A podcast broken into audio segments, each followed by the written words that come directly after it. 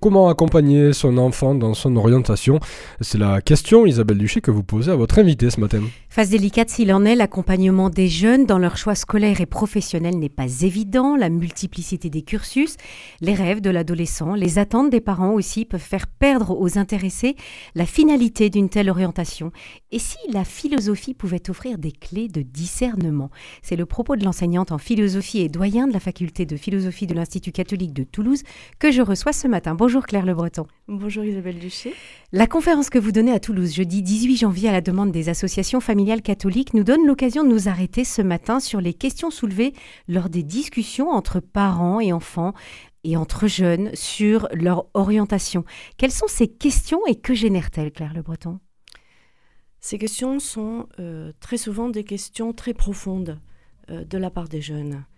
Euh, qui montre que ce moment de la jeunesse et de l'orientation est un moment très important, un moment de rupture parfois dans euh, la relation à soi-même, au monde, aux autres, un moment où il s'agit de prendre une initiative par rapport à sa vie. Et euh, ces questions ne sont pas réglées en une fois, ne sont pas réglées une fois qu'on a rempli les demandes sur Parcoursup, mais en fait, euh, la question de l'orientation, elle se pose euh, dans les premières années d'études. C'est un chemin, l'orientation. Il faut vraiment apprendre à se déterminer. Apprendre à se déterminer. Et pourtant, euh, ce qui est difficile, c'est qu'on demande aux, jeunes de se déterminer dès la seconde dans le choix de, leur enseignement de spécialité. Et vous dites que vous, cette orientation, elle se poursuit tout au long des études.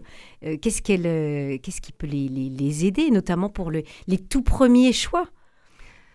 En fait, les études transforment. Elles transforment profondément la vision du monde, la connaissance de soi, le rapport aux autres. Les, premiers choix, les choix de spécialité au lycée, euh, ce n'est pas forcément une mauvaise chose. Euh, c'est une première façon d'apprendre à se déterminer. Simplement, il ne faut pas que ça soit enfermant. Euh, ça, c'est la première chose. Il faut que l'étudiant, le lycéen, puis l'étudiant euh, puisse euh, changer de cap, puisse se réorienter. L'université offre une assez grande souplesse pour cela.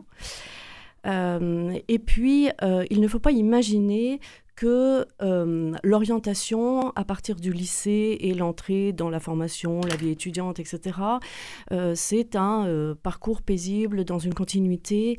Il y a des ruptures. Et en fait, ces ruptures sont importantes. Il ne faut pas imaginer que, je caricature un peu, mais l'élève de terminale passe le grand oral, présente la cohérence de son choix de spécialité, son projet de formation, son projet de, de professionnel, et tout est dit, il est prêt. Non en fait, l'étudiant qui arrive à la fac, qui demande à s'inscrire, moi je suis en faculté de philosophie, donc qui demande à s'inscrire en philosophie en l'occurrence, eh bien la première chose, c'est que précisément, il se sent non prêt. Il se sent non prêt. Alors justement, quels, quels enjeux votre regard de philosophe vous permet-il de percevoir lors du moment de l'orientation? Alors en fait, le, je dirais que le défi de cette conférence, c'est précisément de parler en philosophe. Ça veut dire qu'il y a euh, des enjeux profonds. Et ces enjeux profonds font que le jeune euh, est en quête de sens, est en famine de sens. En famine de sens. Et conscient peut-être aussi qu'il n'a pas suffisamment reçu, qu'il n'est pas suffisamment structuré. Et donc il y a une tension entre le besoin d'une structuration profonde, le besoin du travail de l'intelligence, le besoin d'apprendre à penser, à prendre du recul sur le discours de la société, sur soi-même, sur sa vie, sur sa famille, et l'injonction qui est relativement pressante, parfois très pressante, de s'insérer, de s'intégrer, de se professionnaliser, d'acquérir des compétences. Et donc la difficulté, c'est vraiment de faire le lien entre ces deux attentes et, euh, je dirais, de, de vivre avec le maximum de liberté euh, ce moment qui est nécessairement un moment de tension. Hmm. Alors, à l'Institut catholique de Toulouse, vous avez euh, trois formations dans la, faculté de théologie, de philosophie, pardon, euh, philosophie et parcours humanité, philosophie et psychologie et philosophie et management. de quelle manière vous assumez la, la tension entre la nécessité de structurer son, pardon, son intelligence, dont vous parliez à l'instant, et la nécessité de se projeter dans le monde avec justement ces, professionnalisations et, et ces compétences? Justement, c'est précisément ce pourquoi, euh, progressivement, la faculté de philosophie de l'Institut catholique euh, a hum, mis en place des parcours différenciés dans le cadre des études de philosophie qui permettent aux jeunes de prendre des voies différentes, qui permettent en fait de personnaliser un cursus. Le fait de pouvoir personnaliser son cursus, c'est un excellent moteur pour pouvoir euh, apprendre à se déterminer et, euh, je dirais, être accompagné, vivre plus paisiblement ce moment de la détermination. Alors, quand on veut faire des études de philosophie, quelquefois on ne sait pas exactement dire pourquoi mm. on veut le faire. Euh, quelquefois aussi, ça inquiète les parents. Il faut le dire. Voilà. Alors, proposer ces trois parcours, qu'est-ce que cela signifie? Ça signifie tout d'abord que faire des études de philosophie ou même faire des études euh, structurantes d'un point de vue académique, ça pourrait être l'histoire, ça pourrait être les lettres, ça pourrait être les langues, etc., euh, cela ne signifie pas forcément euh, se diriger vers l'enseignement ou se diriger vers la recherche. Absolument pas. Sur la base des études de philosophie, il y a de multiples possibilités ouvertes. Donc notre parcours fondamental, qui est le parcours que l'on appelle le parcours humanité, en fait, il vise à apporter une formation philosophique de haut niveau académique tout en ouvrant sur d'autres champs disciplinaires pour donner une formation culturelle, une compréhension de l'histoire de la pensée. Euh, nous faisons venir des spécialistes de l'histoire de l'art, nous faisons venir des juristes, euh, nous faisons euh, venir des, des, personnes qui sont très compétentes, très spécialistes sur des champs de problématisation que les étudiants philosophes peuvent reprendre ensuite euh, dans des problématisations proprement philosophiques, éthiques, anthropologie. Et ceci est une grande ouverture. À partir de cette licence de philosophie euh, parcours humanité, euh, les étudiants peuvent se diriger vers les métiers de la communication, des relations publiques, de l'édition, de la médiation culturelle. C'est très ouvert mais aussi nous proposons, dans le cadre de la licence de philosophie, des parcours qui sont bidiplômants et donc qui apportent à la fois cette structuration en philosophie, structuration très académique, et en même temps l'acquisition de compétences professionnelles. Nous avons le parcours philosophie et psychologie qui permet d'acquérir les deux diplômes, les deux licences, la licence de philosophie et la licence de psychologie en quatre ans.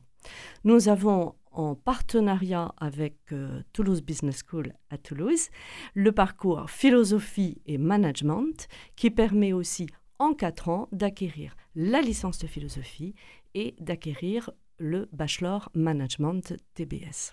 Une, une, formation, en tout cas des formations bien, bien complètes et bien structurantes.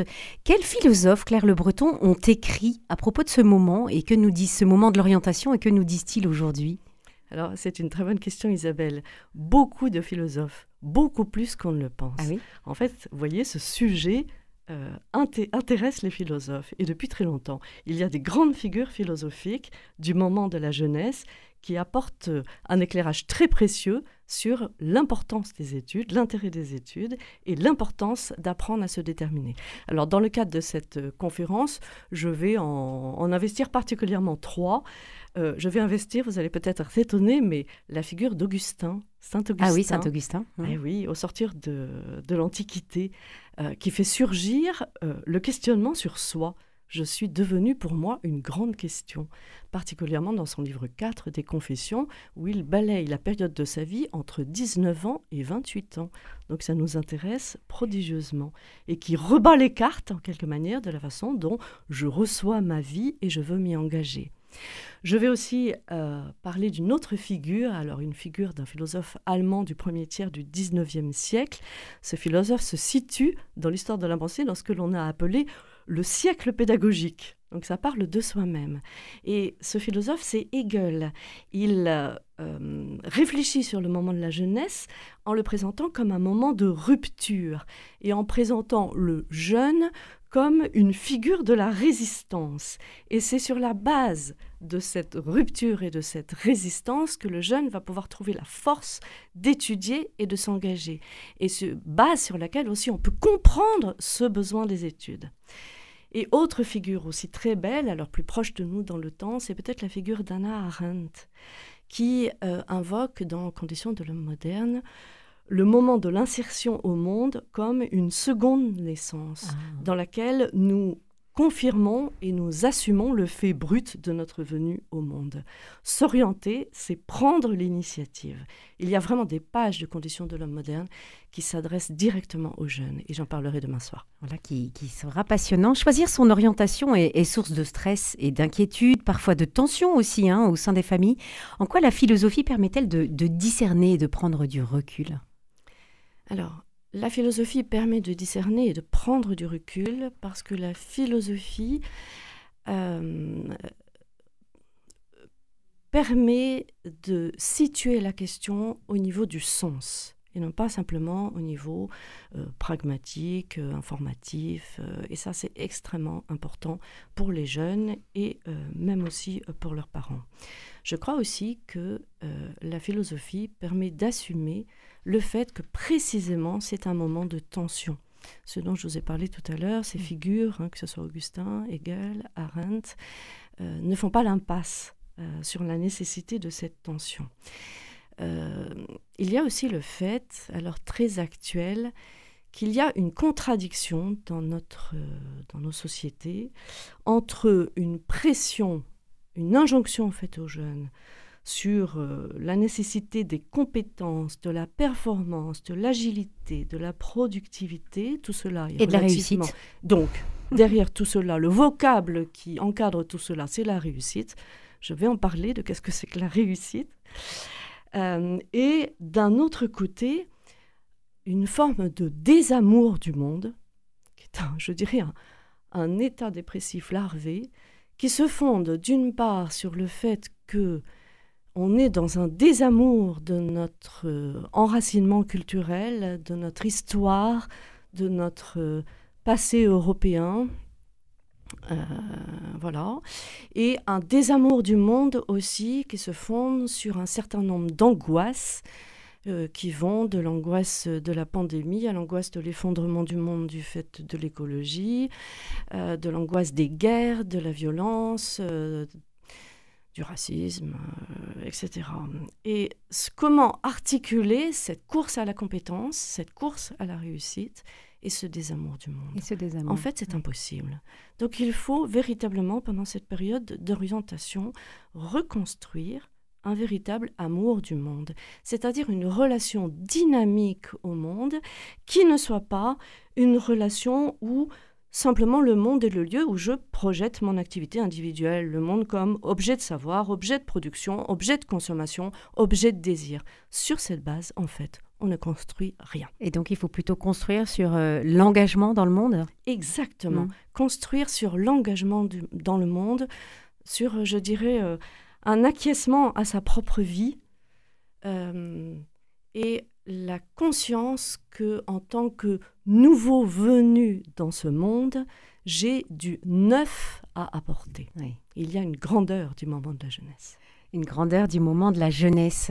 Euh, merci beaucoup Claire Le Breton, doyen de la faculté de philosophie de l'Institut catholique de Toulouse. Je rappelle donc la conférence que vous donnez à Toulouse jeudi 18 janvier à 20h30 sous l'église du Christ Roi, une conférence ouverte bien sûr aux parents et aux jeunes, organisée par les associations familiales catholiques de Haute-Garonne.